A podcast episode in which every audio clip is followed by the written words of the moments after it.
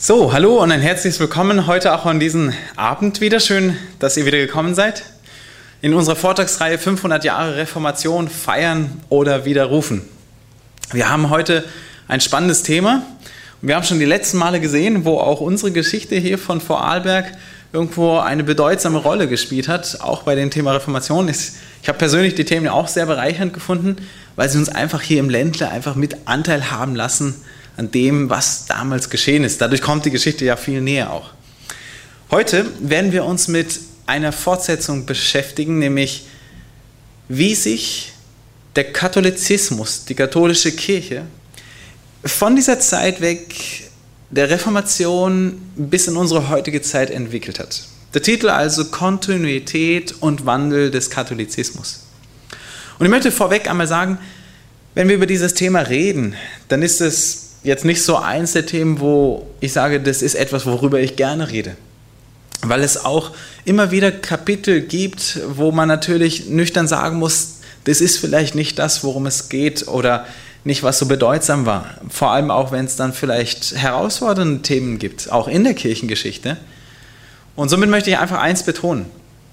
Wenn ich heute diesen Vortrag halte, möchte ich ganz äh, bewusst auch auseinanderhalten das eine, nämlich die Entwicklung der Kirche in ihrer Art, in ihrer Struktur, ich sag mal so, in diesem kirchlichen System. Und ich trenne das auch ganz strikt von dem einzelnen gläubigen katholischen Menschen, der als Pfarrer, als vielleicht Diakon, als gläubige Nachbarn eine ganz andere Stellung einnehmen. Und vielleicht auch, ja, man kann es ganz bewusst auch so sagen, dass man einfach hier den Menschen vor Augen hat, so wie Gott uns Menschen vor Augen hat. Und ich glaube auch, dass es bedeutsam ist, hier zu unterscheiden, denn Gott hat in jeder Kirche gläubige Menschen, die es aufrichtig meinen, die sich dem Wort Gottes verpflichtet fühlen und die Gott kennt und die in ihrem Herzen mit Gott irgendwo verbunden sind. Und deswegen mache ich hier einen Unterschied und möchte auch das auch so bewusst zu Beginn sagen. Denn mir geht es letztendlich darum, dass wir verstehen lernen aus der Geschichte und dann aber auch gute Entscheidungen treffen. Und ich freue mich einfach, dass wir heute Morgen, äh, heute Abend in dieses Thema einsteigen können und dass wir nun einmal erstmal einen Rückblick machen können zu dem Thema, was wir das letzte Mal hatten. Der Rückblick zum letzten Mal hat uns ja, ähm, das letzte Mal hat uns das Thema beschäftigt, die Frage über Vorarlberg und die Entstehung hier in den einzelnen Ortschaften, die wir damals gesehen hatten zum einen die Ortschaft Au, die im Jahr 1524 die einzige Ortschaft war neben Bludenz, die nicht katholisch war. Und wir hatten uns dann die Frage gestellt, wie ist das möglich gewesen? Wir hatten gesehen, dass der Einfluss auch aus der Züricher Gegend kam über die Täuferbewegung. Wir hatten dann auch ein bisschen die Geschichte uns von Bregenz angeschaut, wie lutherische Schriftgut in Bregenz gelesen wurde. Und wenn wir hier den Blick einmal so durchs Rheintal werfen, sehen wir dann auch hier äh, bei Feldkirch die Gegend, wie damals auch in Feldkirch die Reformation ihren Weg sich gebahnt hatte. Ähm, wir haben gesehen, dass im Bregenzer Wald damals in dieser Ortschaft Au natürlich das Anliegen da war, dass ein Leben wie bei den Urchristen wieder gefördert wird. Und wir hatten die Täufer beobachtet und haben gemerkt, dass die Täufer eigentlich ihrer Zeit schon weit voraus waren. Sie waren Leute, die ähm, eine wortgetreue Auslegung der Bibel in den Mittelpunkt rückten. Sie war, haben sich eingesetzt für Gewaltlosigkeit und auch für Glaubensfreiheit, sogar auch die Trennung von Kirche und Staaten. Das sind alles Dinge, wo man sagt, das war für die damalige Zeit schon recht fortschrittlich. Was natürlich sie auszeichnete, war die Erwachsenentaufe. Die Täufer haben gesagt, ein Mensch kann sich erst dann für Gott entscheiden, wenn er mündig ist und sich zu Gott hinkehren, warum sie dann später auch diesen Namen Täufer bekamen. Allerdings äh, merkte man, dass in Vorarlberg die Regierung und die Leute, die damals sozusagen die politischen Entscheidungen trafen, dass man da nicht so erfreut drüber war. Und diese Art von Gegenreformation, die hatte deutliche Maßnahmen ergriffen. Die Menschen wurden aufgrund ihres Glaubens, ob es Protestanten oder Täufer waren, ins Gefängnis geworfen. Sie wurden sozusagen auch von dem, was sie lasen, von dem, was sie hatten, kontrolliert. Kirchliche Pflichten wurden ihnen auferlegt, indem man versuchte, durch diese kirchlichen Pflichten eine geistliche Frömmigkeit herbeizuführen, die aber nie dadurch zustande kam, denn indem man nur mehr Rituale äh, äh, nachgingen, wurde nicht ein inneres geistliches Verlangen gestillt, sondern es war eine reine bloße äußere Form. Wir hatten gesehen, dass im Bregenzer Wald und auch in Vorarlberg es zur Hinrichtung gekommen ist. Nicht nur hier in Vorarlberg, sondern auch in anderen Gegenden Österreichs, gerade auch durch das Edikt vom Kaiser, später auch äh, aus Innsbruck im Jahr 1528, wie die Täufer österreichweit, aber auch im Reich, im Deutschen Reich vernichtet wurden, vertilgt wurden. Und in Bregenz kam es dann auch zu der Bücherverbrennung. Und wenn man allein diesen Gedanken einmal sich genau anschaut, wenn Bücher verbrannt werden, das ist immer so ein Zeichen dafür, dass man nicht mehr imstande ist, auf einer anderen Ebene sozusagen geistiges Gut auszulöschen, als dass man es einfach nur in der sich symbolisch tut, indem man diese Bücher verbrennt. Mit anderen Worten, der Konflikt, der war schon so herbeigeführt, dass man nicht mehr imstande war, eine geistige Erneuerungsbewegung der Reformation in Vorarlberg zu stoppen. Und so sehen wir, dass hier diese einzelnen ähm, Grundwerte, protestantischen Grundsätze, wie sola scriptura, sola gratia, sola fide und sola Christus, wie diese biblischen Grundsätze eigentlich gegen die Macht der damaligen Zeit angingen und wie die Mächtigen nichts dagegen tun konnten. Ob es jetzt ein Karl V. war, Ferdinand I. oder die äh, Merksittig von Hohenems, von Ems, es war nicht mehr möglich, es zu stoppen aufgrund des Machtverlustes, es sei denn durch Gewalt. Und da merken wir, das ist niemals die Art und Weise, wie man als gläubiger Mensch vorangehen kann. Aber man tat es trotzdem im Namen der Kirche und im Namen und im Deckmantel des Christentums. Und so haben wir gesehen, worum geht es hier? Es geht darum, dass Menschen aufgrund dessen, dass sie menschlich denken, sich verleiten lassen, im Namen sogar des Christentums solche Taten zu tun, anstelle sich mit dem genau auseinanderzusetzen, was geschrieben steht.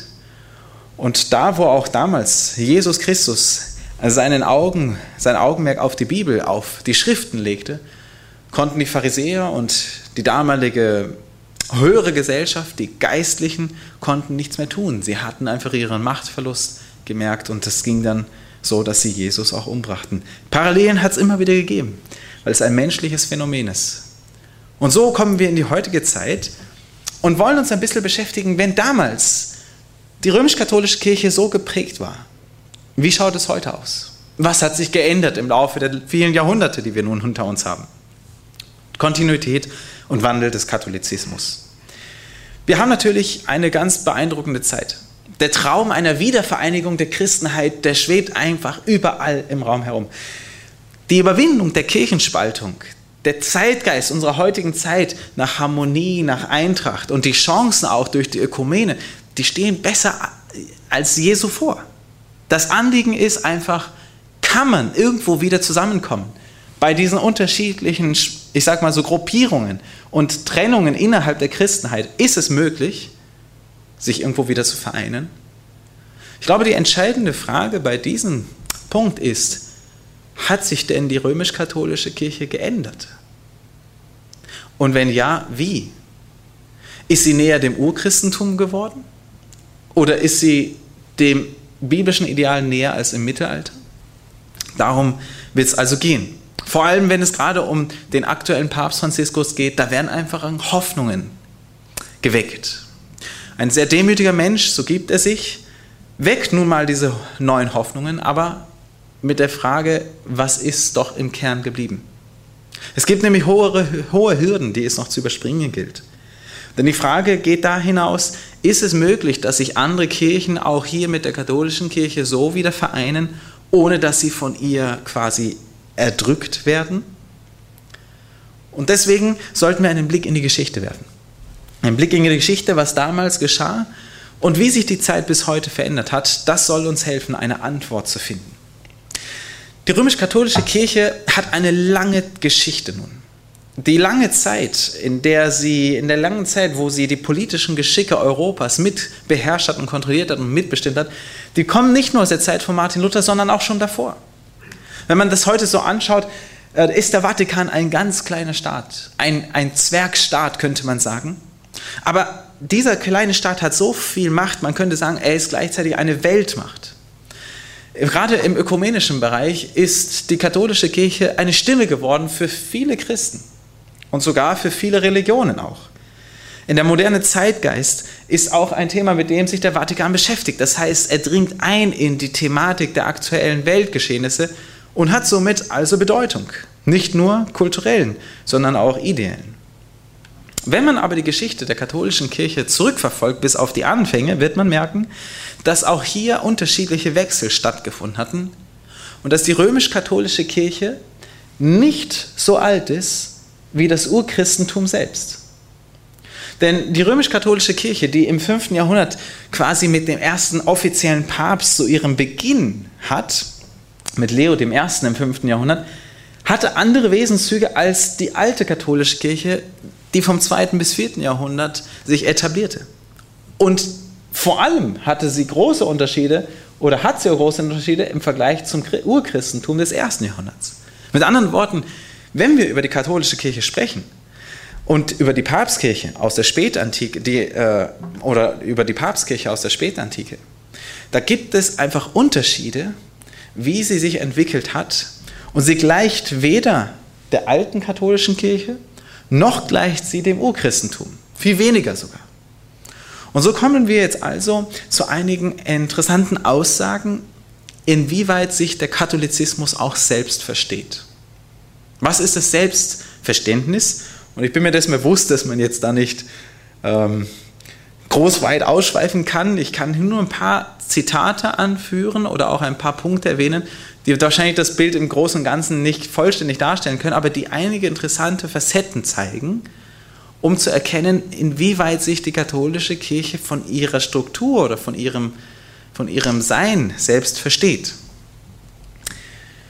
Ich zitiere von einem katholischen Theologen aus dem letzten Jahrhundert, Karl Borromäus Adam, und er schreibt im 20. Jahrhundert über den römischen Katholizismus. Er sagt, der römische Katholizismus ist der Versuch, Elemente aus vielen Religionen und Kulturen aufzunehmen und sie zu verchristlichen. Daher ist der Katholizismus nicht schlechtweg identisch mit dem Urchristentum, sondern ist grundsätzlich offen für eine Synthese von Elementen aus Judentum, Buddhismus, Hinduismus und Shintoismus. Das ist eine ganz interessante Aussage, die vielleicht auch erstaunlich wirkt oder vielleicht auch entsetzlich, wenn man diesen Blick vielleicht noch nie davor hatte über die katholische Kirche. Ähm, mir ist es persönlich bewusst geworden, als ich in meine Heimat zurückgegangen bin, also sprich Peru, wo äh, meine Mutter herkommt.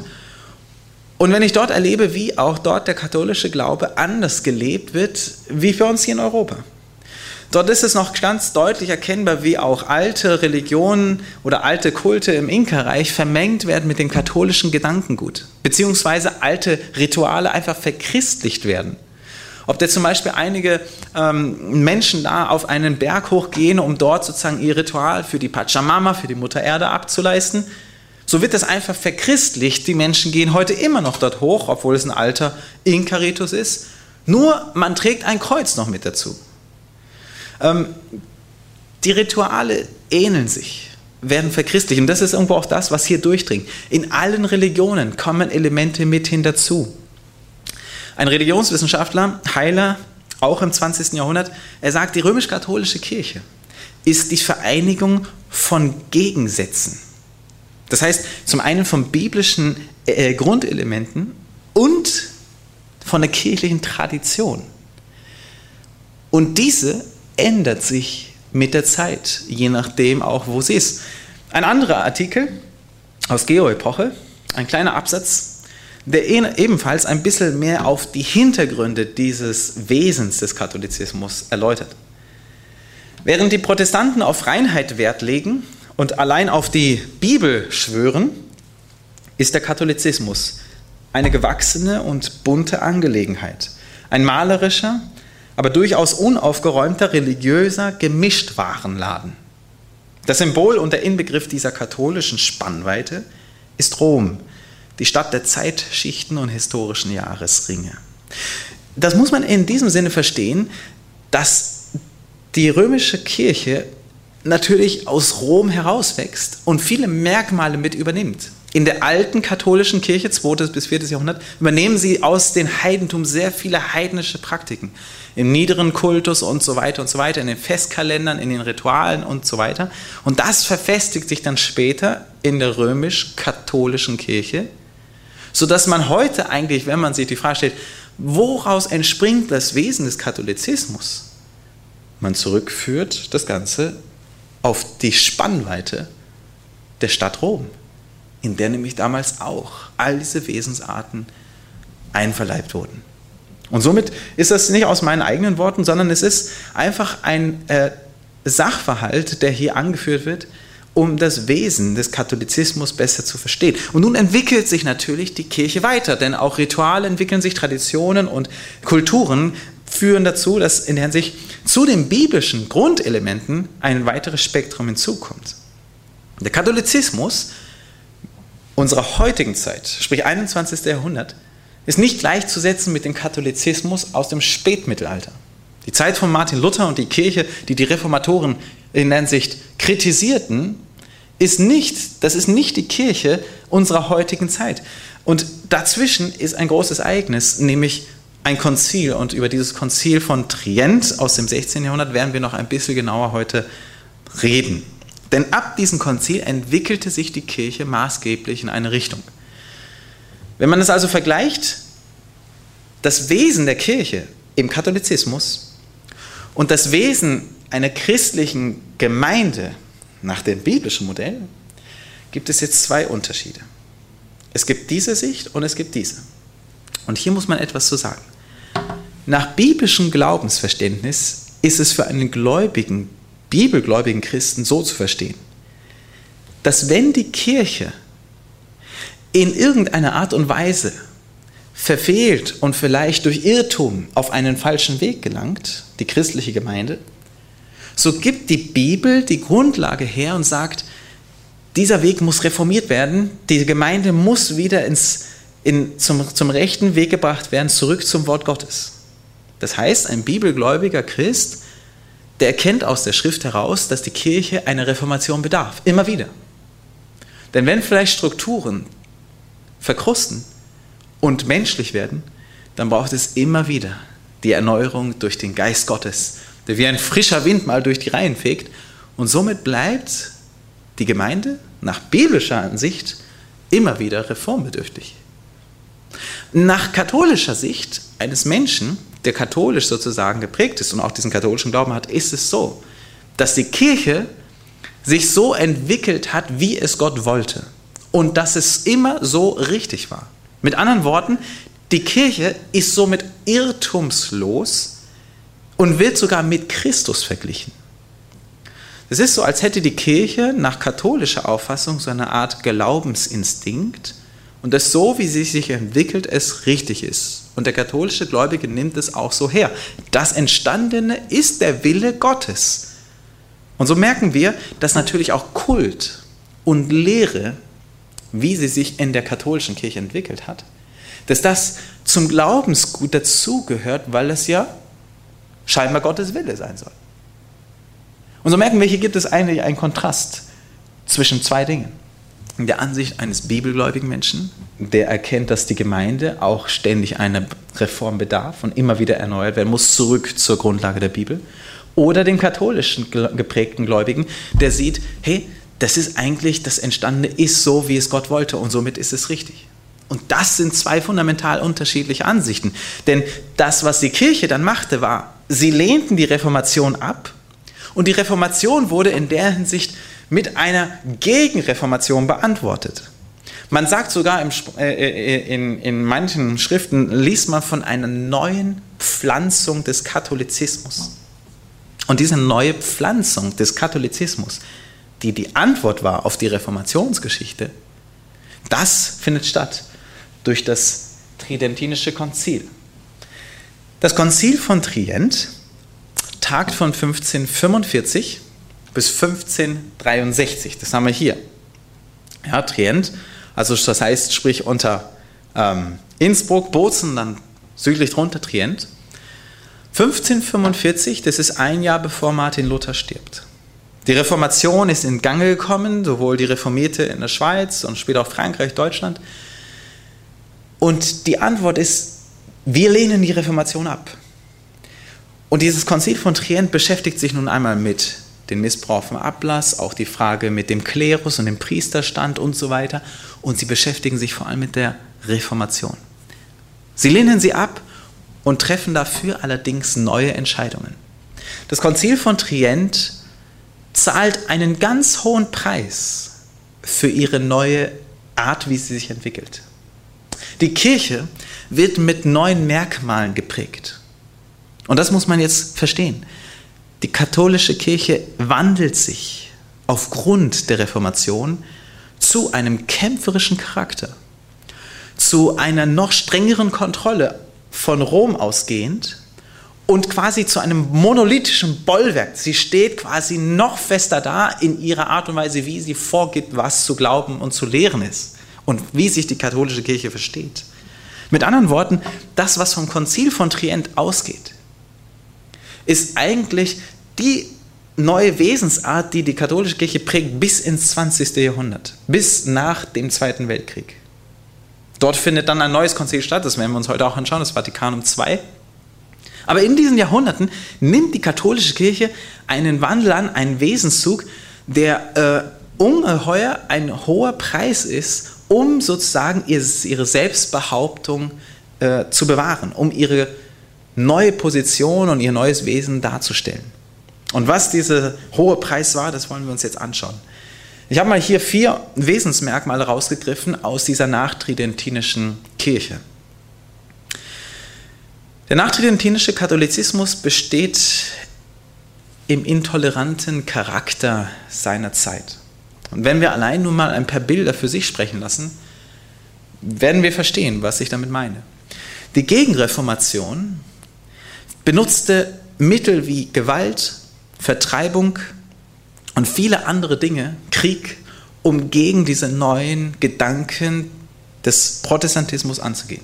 Der Galgenbaum hier, eine Darstellung von Jacques Collot aus dem 17. Jahrhundert, 30-jähriger Krieg, zeigt uns, welche erschütternde Zeiten damals aufgrund dieser nachtridentinischen Kirche geprägt, die Zeit prägten. Wie man miteinander umging, und ich möchte jetzt an der Stelle auch ganz deutlich betonen, nicht nur die Katholiken zu den Protestanten, sondern auch andersherum. Auch die Protestanten behandelten die Katholiken ebenso. Und da muss man sich genauso auch fragen, ob auch der Protestantismus derzeit nicht einiges wieder verloren hatte, wo man sich wieder fragen muss, zurück zur Heiligen Schrift, zu einem besseren Wandel. Die nachtridentinische Kirche war geprägt von der Gegenreformation und vor allem auch hier durch den Jesuitenorden gegründet von Ignatius von Loyola. Wir hatten auch die Vertreibungen der Hugen, äh, die, die, die Ermordung und Vertreibung von Hugenotten in den französischen reformierten Gebieten.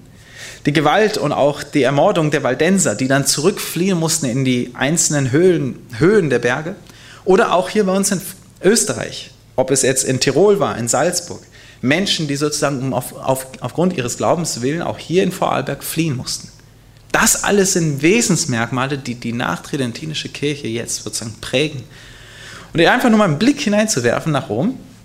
Ich mache immer wieder mal Studienreisen nach Rom und nehme Gruppen mit und zeige ihnen bedeutsame Aspekte.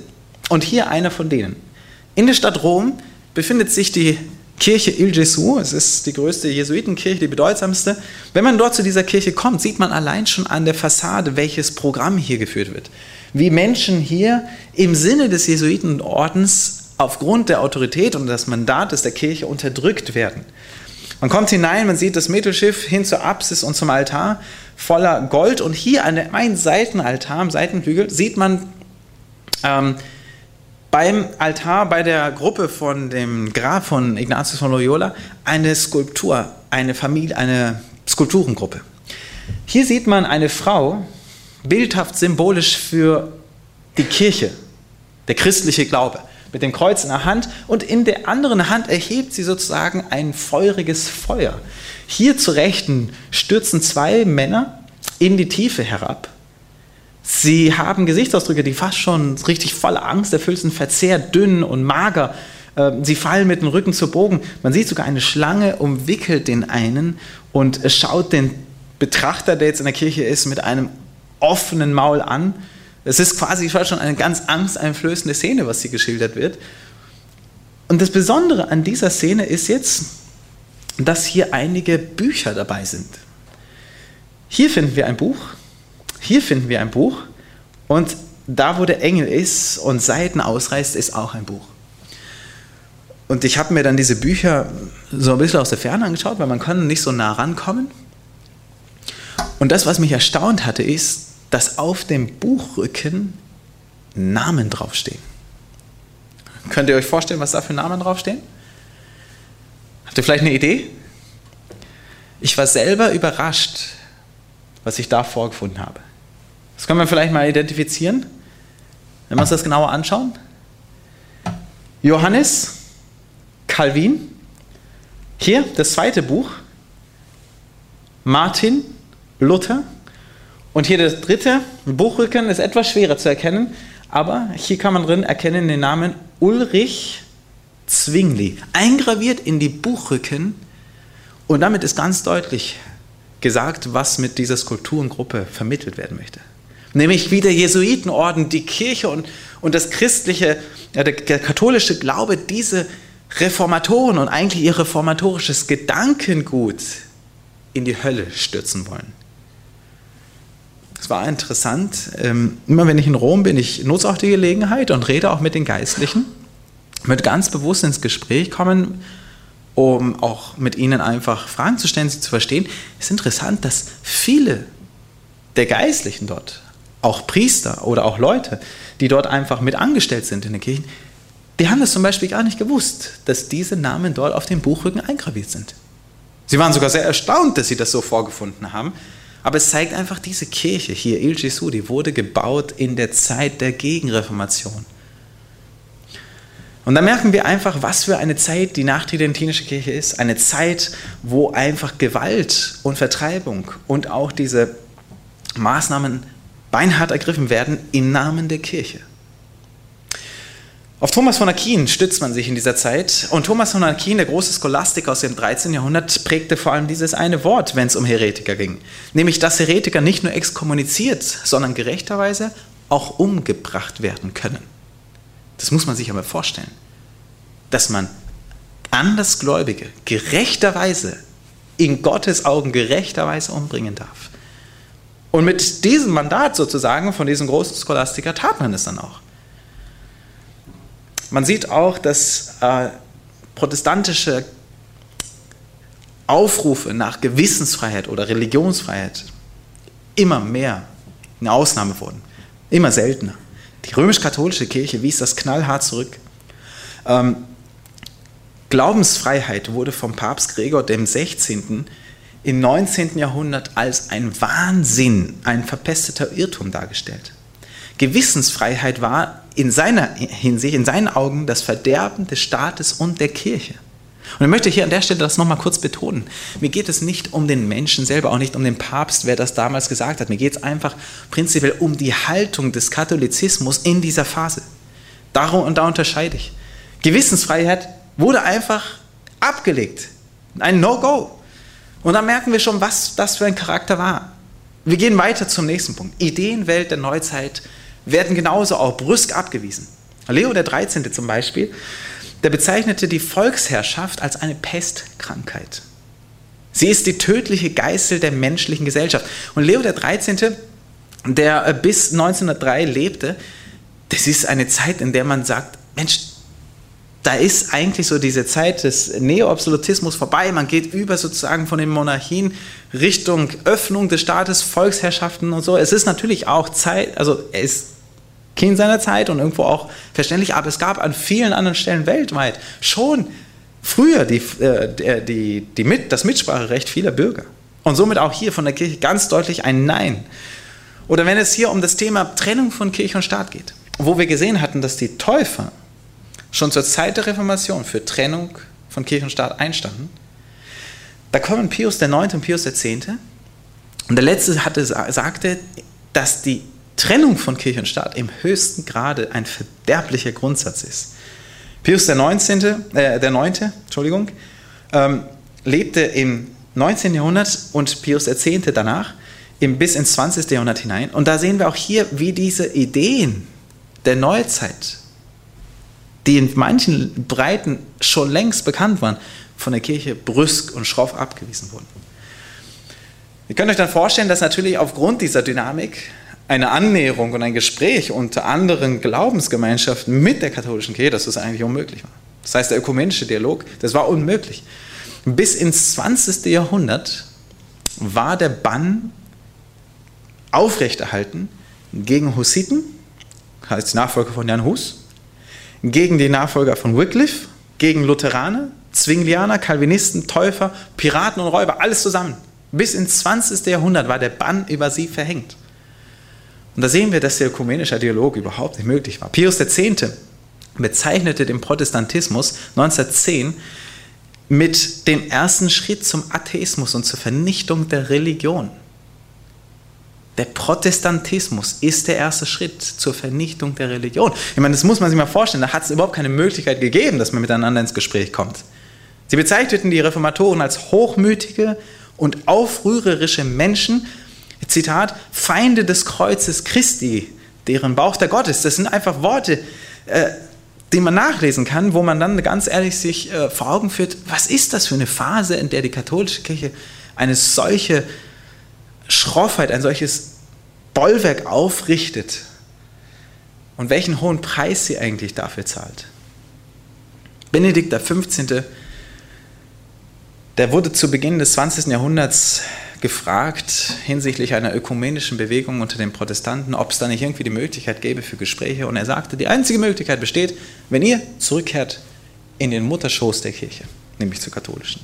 Die Grundbedingungen Roms, um anzuerkennen, dass ihr irgendwo wieder dazugehört, gehört, ist, wenn ihr folgende Bedingungen erfüllt. Und zwar die Dogmen einhaltet, und wir werden uns gleich anschauen, was das für Dogmen beinhalten, was das beinhaltet, und die päpstliche Unfehlbarkeit. Und da kommt man nicht drum herum. Also ökumenische Dialoge waren ein, ein No-Go, das war nicht möglich. Es wurde ein Verbot allen Katholiken ausgesprochen, an äh, außerkatholischen ökumenischen Konferenzen teilzunehmen. Und so merken wir, das ist einfach nicht möglich gewesen. Und hier kommen wir nun zu einem, einem letzten, vierten Aspekt, den ich hier erwähnen möchte, in dieser nachtridentinischen Kirchenperiode, der fast schon ja, schwindelerregend ist. Ein Anspruch und das Streben nach einer Aura der Unfehlbarkeit. Dieses konsequente Streben nach dem Charakter einer Unfehlbarkeit, den kann man sich vielleicht ein bisschen vorstellen, denn im Mittelalter hatte die katholische Kirche politisch eine große Macht gehabt. Jetzt hat sie nach dem Mittelalter diese politische, diesen politischen Machteinfluss verloren die Neuzeit bricht ein und jetzt in die in diese Neuzeit des 20. Jahrhunderts auch wird es umso stärker, oder 19. bis 20. Jahrhundert wird es umso stärker, dass man, weil man nicht mehr die Gebiete politisch regieren kann, dass man zumindest geistlich, spirituell sich die religiöse Welt unterwerfen möchte. Und somit liegt es Hand in Hand im Wesen eigentlich der katholischen Geschichte, dass man diesen Charakter anstrebte. Dazu muss man Folgendes jetzt kurz erwähnen. Im 19. Jahrhundert werden Anschauungen, Anschauungen wie zum Beispiel die unbefleckte Empfängnis von Maria, ihre Sündlosigkeit, werden diese Anschauungen zu Dogmen erhoben. Das heißt, das, was eigentlich über Jahrhunderte lang diskutiert wurde in der Tradition, in der Kirche, ob es sozusagen jetzt sozusagen fest beschlossen ist oder nicht, das blieb offen, aber im 19. Jahrhundert machte man daraus ein Dogma. Das heißt, eine un unerschütterliche Wahrheit, die man nicht mehr umstößen kann. Eine Grundwahrheit, die einfach bestehen bleibt. Und wenn es ein Dogma ist, dann bedeutet das gleichzeitig, dass es quasi eine so alte Geschichte hat, die zurückführt bis auf die Anfänge, nämlich auf die Anfänge von Jesus und den Aposteln, sodass sie es an sich auch so gelehrt und gesehen haben. Mit anderen Worten, hier wird plötzlich ein ganzer Weg rekonstruiert durch das, dass man hier ein Dogma lässt, dass das über diese ganze Zeit drüber tradiert wurde. Und dabei war das eigentlich ständig ein Diskussionsgrund, wo man sich nicht sicher war. Jetzt wird das zu einem Dogma erhoben, die Sündlosigkeit Marias. Und 1950 wird sogar die leibliche Himmelfahrt von Maria in den Himmel dogmatisiert. Das war lange Zeit in der Kirche umstritten. Und hier wird einfach dieser Beschluss gefasst. Jetzt kommt allerdings noch ein weiterer Punkt. Abgesehen davon, dass diese beiden Ansichten keinen einzigen biblischen Beleggrund haben, keinen einzigen, geschieht es, dass im Jahre 1870 diese Phase der nachtridentinischen Kirche zu einem Höhepunkt kommt, eigentlich zu einer Anmaßung sondergleichen. Es ist quasi die Krönung, ich sage mal so, dieses, dieser Selbstbehauptung. Die Unfehlbarkeit des Papstes in Glaubens- und Sittenfragen. Wenn der Papst auf seinem Thron sitzt und ex cathedra spricht, spricht er Lehren aus, die nach dieser Ansicht unfehlbar sind. Und das geschieht hier auf dem Vatikanum I, auf dem Vatikanischen Konzil, was Pius IX. hier einberufen hatte. Auf dem Vatikanum I bekommt der Papst diese Allmacht über Welt und Kirche, das Primat, dieser Anspruch, Haupt der Kirche zu sein, Vater und Lehrer aller Christen und dass er über dem Konzil steht. Mit anderen Worten, er wird erhoben und er überhebt sich über Kirche, Welt und alles. Der Anspruch einer Unfehlbarkeit. Dieser Anspruch des, jetzt ein schon Staunen, was sich hier ein Mensch, dem man einst das Primat des Bischofs von Rom über kaiserlichen, römisch-kaiserlichen Erlass damals, Anfang des 4. Jahrhunderts, zusprach, dass sich das im Laufe der Jahrhunderte so verfestigte, dass es jetzt sogar so hochkommt, dass er unfehlbar ist in diesen Aussagen. Was dadurch geschieht, ist folgendes. Dieses Dogma wird nun die Lehre der katholischen Wahrheit. Und wenn nun das die Lehre der katholischen Wahrheit ist, die Mariendogmen, die Unfehlbarkeit des Papstes, dann sind sie somit heilsnotwendig. Das heißt, jeder Mensch, der auf der Suche nach Gott ist, der Gott begegnen möchte, den Weg zu Gott finden möchte, so sagte es auch Benedikt XVI., der muss irgendwo zurück zur katholischen Kirche führen, denn das ist der richtige Weg, der den Weg hinführt zu Gott. Bei den anderen Wegen hat man Nachteile. Um es so salopp mal zu sagen, hat man Nachteile und somit wird jetzt für den suchenden Menschen nach Gott die Anerkennung der Dogmen heilsnotwendig, das heißt für deine Erlösung grundlegend zu akzeptieren. Und wenn nicht, dann giltst du als nicht zugehörig. Damals sagte man Anathema, verflucht. Was also die Protestanten lange Zeit als eine Unterstellung der katholischen Kirche vorwarfen, äh, wurde auf einmal fest definiert und man sagte, das ist Wahrheit. Und auf einmal stand man dort und dachte sich, das gibt's doch nicht. Das wäre so, als wenn die Apostel und Jesus das damals auch schon gesagt hätten. Und als wäre das genauso formuliert worden von ihnen und als wäre das über 2000 Jahre durch Schrift und Tradition überliefert worden und jetzt plötzlich ist als Dogma verabschiedet worden. Unantastbar, unveränderlich, unversehrt weitergegeben. So die Ansicht durch die Verdogmatisierung. Ich möchte an der Stelle einen, einen Satz jetzt doch sagen. Und zwar Folge, folglich bedeutet es, katholisch zu sein, bedeutet im Grunde genommen die Unterwerfung dem katholischen Lehramt gegenüber. Katholisch zu sein ist eigentlich die Unterwerfung diesem Lehramt. Und somit merken wir hier, dass die Tradition in der katholischen Kirche und die Entwicklung von Dogmen eine so enorme Rolle spielen, dass ein Mensch, der auf der Suche nach Gott ist, sich dem genauso verpflichten muss, wenn er Gott finden möchte. Im krassen Kontrast dazu steht die Einfachheit des Evangeliums und die Worte Jesu und der Apostel. Das, was den Gläubigen und den Protestanten damals als Reinheit des Wortes überliefert war, sola scriptura steht im krassen Kontrast zu dem, wie die katholische Kirche, die nachtridentinische Kirche sich entwickelt. Gerade auch durch dieses hier, die Überhebung des Papstes zu dieser Aura der Unfehlbarkeit. Und somit kommen wir jetzt hier zu einem Punkt, diese Phase der Nacht, des nachtridentinischen Katholizismus endet nun. Pius XII. endet diese Periode, aber die Denkweise endet, sich, endet nicht mit der Periode. Es kommt zwar eine neue Phase im Katholizismus, aber die Denkweise bleibt dieselbe. Und zwar kommt es hiermit zum Vatikanum II.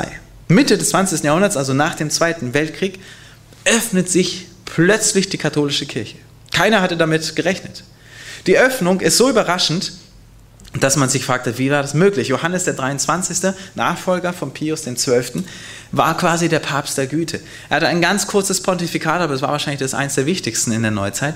Und er wollte, dass durch dieses Konzil, durch dieses äh, Vatikanum II, äh, die Kirche zum einen heutig wird, aber vor allem auch die getrennten Brüder, in Anführungsstrichen die getrennten Brüder, im Geist der Liebe anspricht. Die katholische Kirche wollte sozusagen einen Schritt nach vorne gehen auf die anderen zu und das nannte man dann das neue Pfingsten. Vatikanum II sollte am Anfang noch ein Unionskonzil werden, wo man sich irgendwo wieder begegnet, vereint äh, und miteinander wieder ins Gespräch kommt. Man hat dann aber sehr schnell gemerkt bei diesem Konzil, dass das nicht so einfach möglich ist und es ist eine Illusion gewesen.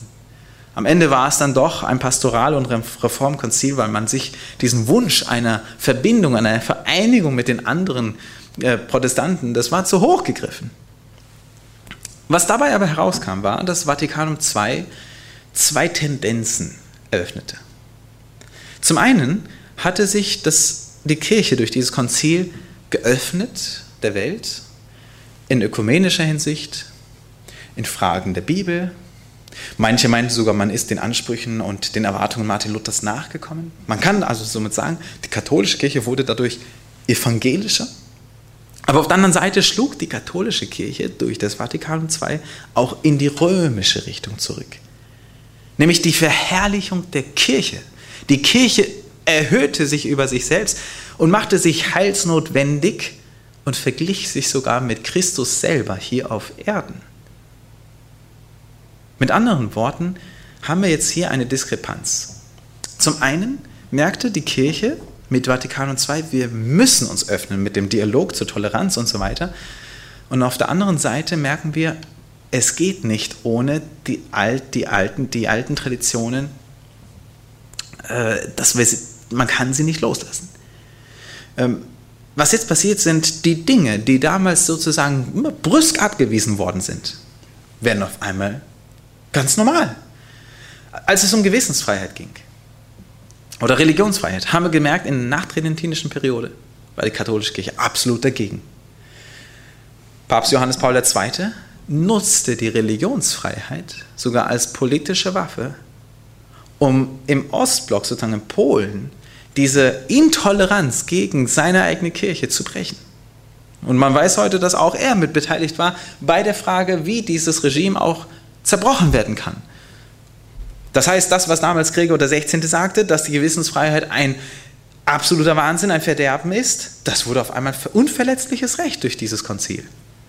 Oder zum Beispiel das, was Pius IX. sagte über Trennung von Stich und Kirche und Staat. Er sagte damals, das ist ein verderblicher Grundsatz. Heutzutage wollte man durch die Vatikan II Staat und Kirche jedem seine Unabhängigkeit bringen. Autonom sollten sie sein.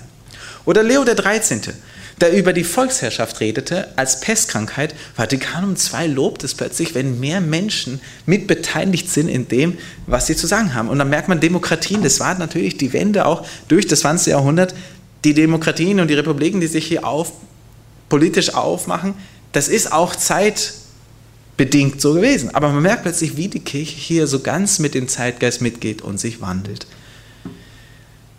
An dieser Stelle geschieht nun etwas, die Kirche öffnet sich vor allem auch im sozialpolitischen Bereich. Soziale Ideen wie gerechte Güterverteilung, Entwicklungs Entwicklungshilfe, Gleichstellung von Mann und Frau, das führt alles dazu, dass die katholische Kirche plötzlich merkt, auf dieser Ebene des sozialen Austauschs sind wir Menschen uns doch alle ganz nah. Das würde ja dazu führen, dass wir dann auch miteinander besser miteinander reden können. Das heißt, der ökumenische Dialog wird wie ein Sprungbett herbeigeführt durch diese sozialen Umwälzungen, dieser Aufbruch zur Einheit der Christen. Und so kommt es dann. Und wenn wir uns das einfach mal anschauen, Meldungen zum Thema Ökumene oder Gespräch unter den anderen geistlichen Führern der unterschiedlichen Glaubenskonfessionen In der trientinischen Zeit hieß es noch, das sind die Heretiker. Das sind die Schrittmacher des Atheismus. Das ist die Vernichtung der Religion, die Protestanten. Nach Vatikanum II wurden diese ganzen Menschen, diese Geistlichen, andere Glaubenskonfessionen, getrennte Brüder, Brüder im Herrn genannt oder sie stehen in einer, wenn auch nicht vollkommenen Gemeinschaft mit der katholischen Kirche. Merkt ihr den Unterschied, den Wandel? Die katholische Kirche gründet sogar 1916 ein Sekretariat zur Förderung der Einheit der Christen. Das wird noch ganz interessant. Und jetzt merken wir auch der Umgang mit Martin Luther. Die Forschung Martin Luthers, die noch bis ins anbrechende 20. Jahrhundert ganz heftige Töne hatten, wie wir es hier haben. Philosoph des Fleisches. Oder das war ein Mensch mit einem abnormalen Charakter. Ein krankhaftes Seelenleben hatte dieser Mann. Oder er war sogar ein Satansapostel, das liest man alles in dieser Zeit, bekommt nach Vatikan II einen ganz anderen Ton. Plötzlich ist es bei Martin Luther die Rückkehr zum Evangelium. Er bekommt Heimatrecht in der katholischen Kirche. Er wird zum gemeinsamen Lehrer ernannt, sogar als geistliche Erneuerung der Kirche. Ein neuer Stil wird durch Vatikan II in der Kirche bekannt. Ein neuer Stil, der unumkehrbar scheint, weil er so lebensnotwendig ist, weil auch globale Verhältnisse Mitte des 20. Jahrhunderts das einfach notwendig machen. Der Bannfluch wird aufgehoben zwischen Rom und Konstantinopel und die Lutheraner und auch die katholische Kirche kommen sich scheinbar sehr viel näher. Ende des 20. Jahrhunderts, 1999. Das neue Pfingsten, Vatikan II, scheint der Aufbruch zu sein. Die katholische Kirche wird heutig. Aber das hat Konsequenzen. Denn es ist wie ein Pendelschlag, das einmal in diese Richtung ausgeschlagen ist und dann plötzlich wieder zurückkommt. Und auf diesen erweckenden Frühling folgte kurz darauf die eiskalte Winterzeit. Das, was nun geschieht, ist, dass Vatikanum II zu Ende geht. Papst Johannes der 23. stirbt. Und das, was man als das katholische Ereignis nannte, hat ambivalente Züge. Zum einen wurde es evangelischer, zum anderen wurde es aber wieder römischer und die römischen Züge nahmen überhand. Denn es gab nun katholische Reformer in der Kirche, die sagten, das ist wie ein neues Pfingsten. Dann gab es andere, die sagten, jetzt müssen wir weitermachen mit den Reformen, wie Küng. Und dann gab es aber auch in der Kirche die Traditionalisten, die sagten, das ist der absolute große Sündenfall, was hier geschehen ist. Und man erinnert sich einfach nur mal an die Geschichte von Lefebvre und die Pius-Brüderschaft, wie die sich abspaltete. Das kam alles im Zuge dieser Traditionalisten und eigentlich einer erneuten Gegenreformation. Denn Stimmen wurden laut, wie zum Beispiel, das war der Verrat am Konzil, was ihr hier gemacht habt. Oder die Jesuiten sagten, das ist der Untergang der Kirche. Der nächste Papst machte sich darüber natürlich Sorgen. Paul VI. hatte sich gedacht, er muss in der sich das Rad zurückdrehen und so kam mehr Romanismus rein und mehr Tradition. Eine Gegenreformation, wenn man das so nennen könnte, machte sich auf einmal wieder breit. Diese scheinbaren Erneuerungen gingen wieder zurück indem zum Beispiel Paul, Paul VI. betonte, dass die Dogmen unverzichtbar sind, dass die Lehren verpflichtend sind für jeden, der irgendwo auch zum Beispiel nur in einem ökumenischen Dialog der Kirche wieder näher kommen möchte. Die Lehren sind unverzichtbar. Oder zum Beispiel Paul VI. brachte das Credo des Gottesvolkes raus. Er betonte die Mariologie die Dogmen über Maria, die sozusagen von der Kirche als scheinbares langjähriges Gedankengut immer so von Jesus und den Aposteln gelehrt worden sein. Auf einmal das wird wieder neu betont. Die päpstliche Unfehlbarkeit wird wieder betont von Paul VI. An dem kommt niemand dran vorbei.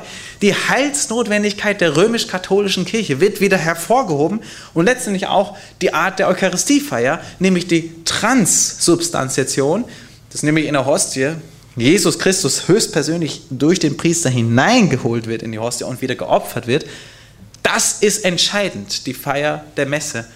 Und genau da sagte Martin Luther, nein, er wird nicht wieder geopfert, sondern im Symbol, im Gedächtnis. So ist es nicht eine Transsubstantiation, sondern eine Konsubstantiation. Er ist mitten unter uns.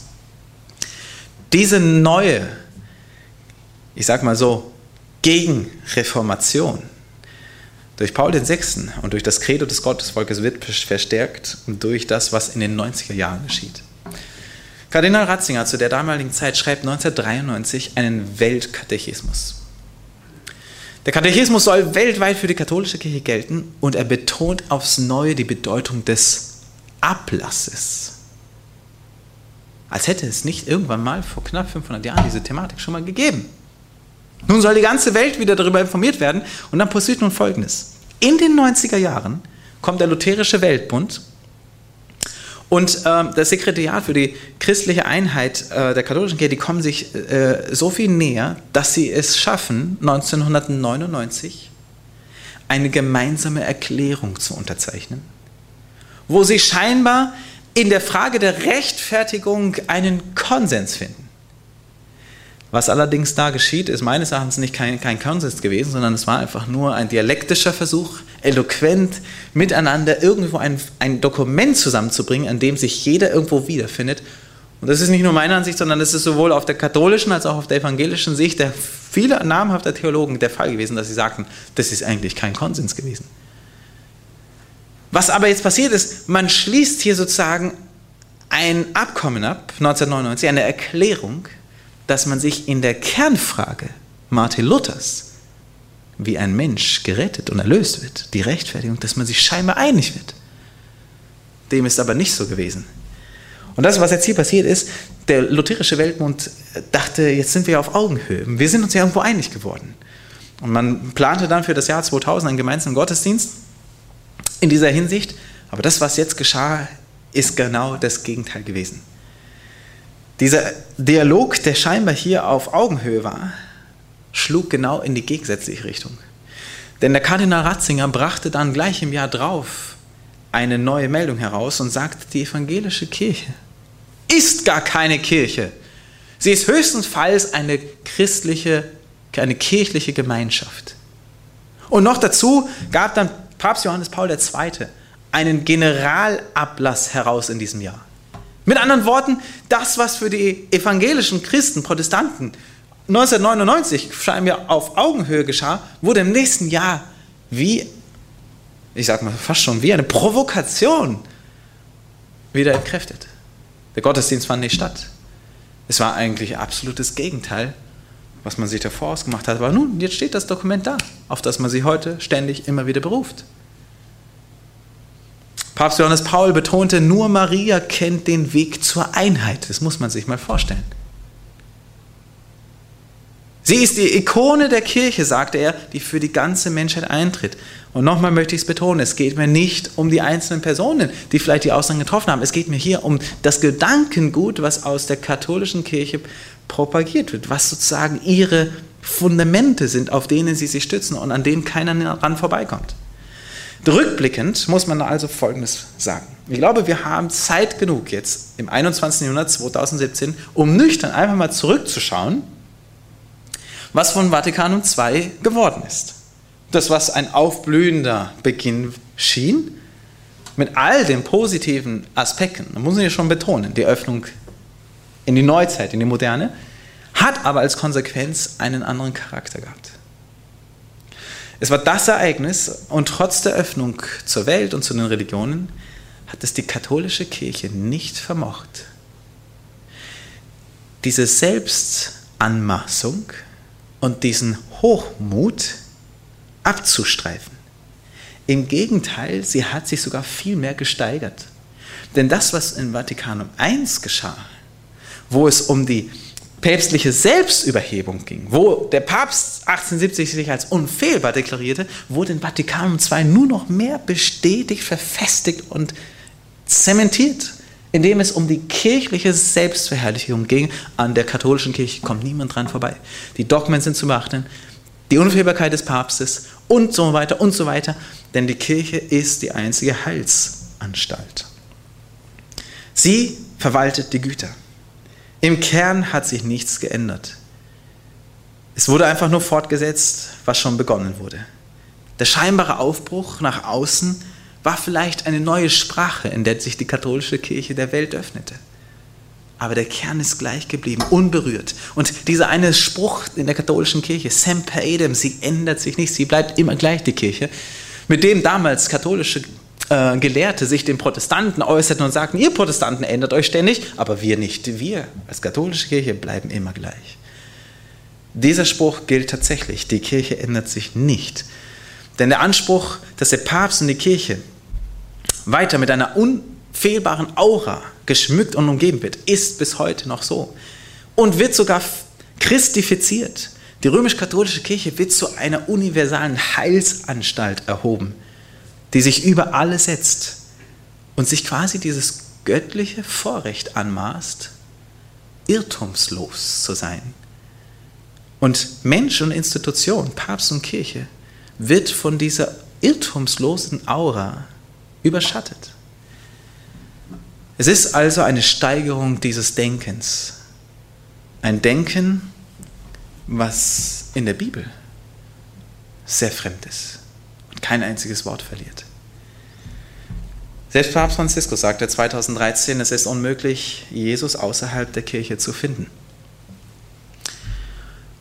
Und auch hier die Betonung immer wieder, die Zugehörigkeit der Mutterkirche ist entscheidend für den Dialog in der Ökumene. Der Papst soll, soll angeblich oberster Hirte sein, unfehlbarer Lehrer, oberster Richter. Die Kirche sei verfestigt und christifiziert, aber man muss sich an dieser Stelle wiederum fragen, was sagt die Heilige Schrift dazu?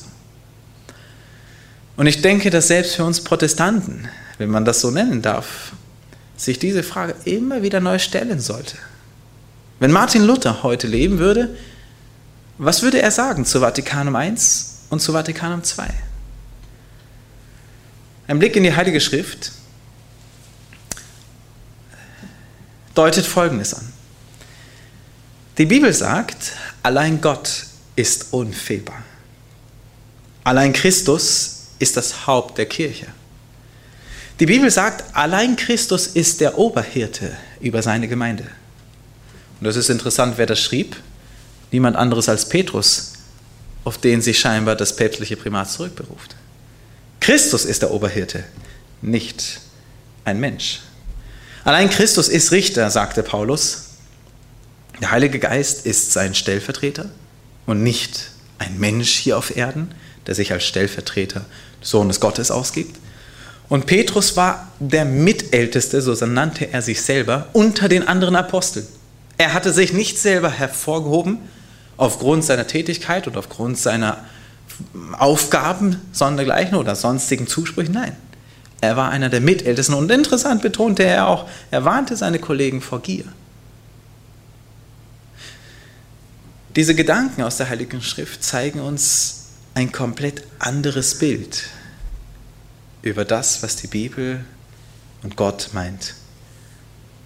Die Krönung all dieser Dinge von Vatikanum I und II, die den Wandel der katholischen Kirche und aber auch ihre Kontinuität ganz deutlich machen, zeigen uns, dass die Bestrebungen, die eigentlich schon seit dem 16. Jahrhundert, sprich nach der Reformation, die Jesuiten anstrebten, dass sie diese Unfehlbarkeitserklärung des Papstes pushten und wollten, dass er die Aussage trifft. Dass es ihnen gelungen ist, über Jahrhunderte hindurch, dass es dann am Ende Wirklichkeit wurde.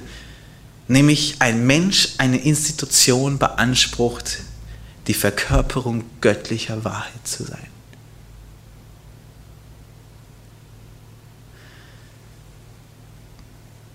Die Kritik an dieser Selbsterhöhung wird aus biblischer Sicht und aus biblischem christlichen Glauben berechtigt und ist bis zum heutigen Tag aktuell.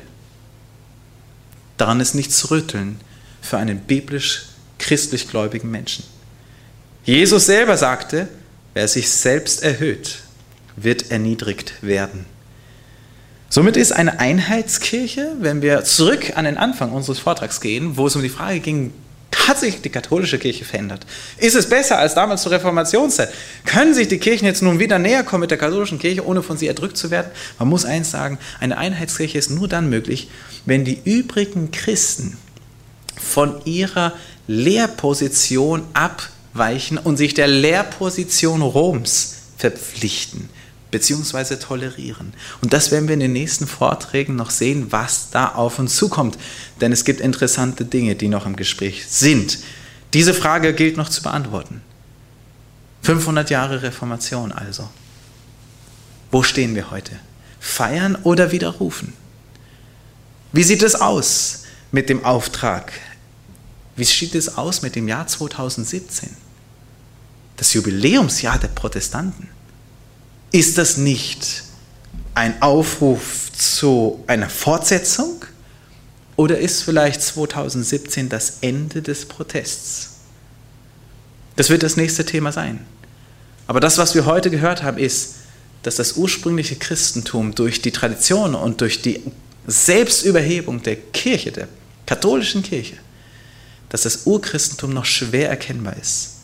Schwer erkennbar, denn Menschen, die heute sich zur Bibel zurückwenden und einer solchen Hinwendung zu Gott sich verpflichtet fühlen, die sieht man selten. Und wird auch selten von der Kirche propagiert. Ich bin persönlich davon überzeugt, dass die römisch-katholische Kirche nicht die Kirche ist, die Christus und die Apostel gewollt haben. Trotz aller aufrichtiger Gläubiger in der katholischen Kirche, Gläubigen in der katholischen Kirche wo ich auch selber Freunde habe und sie sehr schätze, glaube ich, dass das System der römisch-katholischen Kirche nicht das war. Denn die Norm ist die Heilige Schrift. Und die Bibel sagt uns, dass weder Jesus noch die Apostel eine hierarchische Gemeindestruktur kannten, dass sie kein Papsttum kannten, sie kannten auch kein kirchliches Lehramt, auch keine Messopfer, auch keine Marienverehrung, auch keine Heiligenverehrung und sonstiges dergleichen. Die Apostel waren davon überzeugt, dass was anderes galt Nämlich das Einzige, was ihnen galt, ist, ein anderer Grund kann niemand legen als den, der gelegt ist, welcher ist Jesus Christus. Und ich möchte an diesem heutigen Abend auch euch, jeden einzelnen von uns, einfach mal zum Nachdenken anregen. Dass wir über das Gehörte mal ein bisschen nachdenken. Und dass es uns nicht nur jetzt hier beschäftigt, sondern dass man sich fragt, was ist wirklich der Plan Gottes? Und kann es sein, dass ich vielleicht auch in meiner Suche nach Gott einen neuen Heilsgrund mehr wählen muss? Entweder die menschliche Tradition und Philosophie oder auf der anderen Seite ein so stets geschrieben. Der Heilsgrund, von dem die Bibel sagt, komm. Und wer es hört, der komme und trinke vom Wasser des Lebens umsonst. Das wünsche ich uns allen und auch den Menschen, die dann später hier noch das hören werden oder von dem Gesagten noch mitbekommen. Ich danke recht herzlich für die Aufmerksamkeit und wünsche Gottes Segen. Eine herzliche Einladung schon für das nächste Thema, was die Fortsetzung sein wird und in unsere aktuelle Zeit hineingehen wird. 2017, das Ende des Protests. Eine Einladung für den 3. Dezember 2017. Ich würde mich freuen, wenn wir uns wieder sehen. Und an dieser Stelle möchte ich, weil der Abend schon spät geworden ist, noch ein Gebet sprechen und ich lade ganz herzlich dazu ein. Lieber Vater im Himmel, Herr Jesus Christus, wir haben heute viel über die Vergangenheit gehört und auch über die Entwicklung der Kirche. Und du hast uns aufgerufen, dass wir unseren Blick immer wieder auf dich richten. Herr Jesus, viele Menschen haben das gemacht. Und wir werden heute zum Nachdenken kommen, vielleicht über das eine oder andere, was wir so noch nicht gehört haben. Es sind viele Fragen und Entscheidungen, die zu treffen sind. Und das ist nicht leicht. Denn jede Entscheidung für etwas ist auch eine Entscheidung gegen etwas. Aber Herr, du hast uns dein Wort gegeben und wenn wir uns für dich entscheiden, dann was gibt es Besseres, was gibt es zu verlieren? Ich möchte dich bitten, Herr, dass jeder Einzelne, der heute hier war und das gehört hat, selber darüber nachdenkt und aufrichtigen Herzens die Bibel öffnet und sich fragt, Herr, was ist dein Wille? Ich bitte dich, Herr Jesus, zeig du jedem einzelnen Menschen durch deinen Heiligen Geist, was dein Wille ist und dass du, Herr Jesus, das einzige Fundament und die einzige Grundlage bist für unseren Glauben. Amen.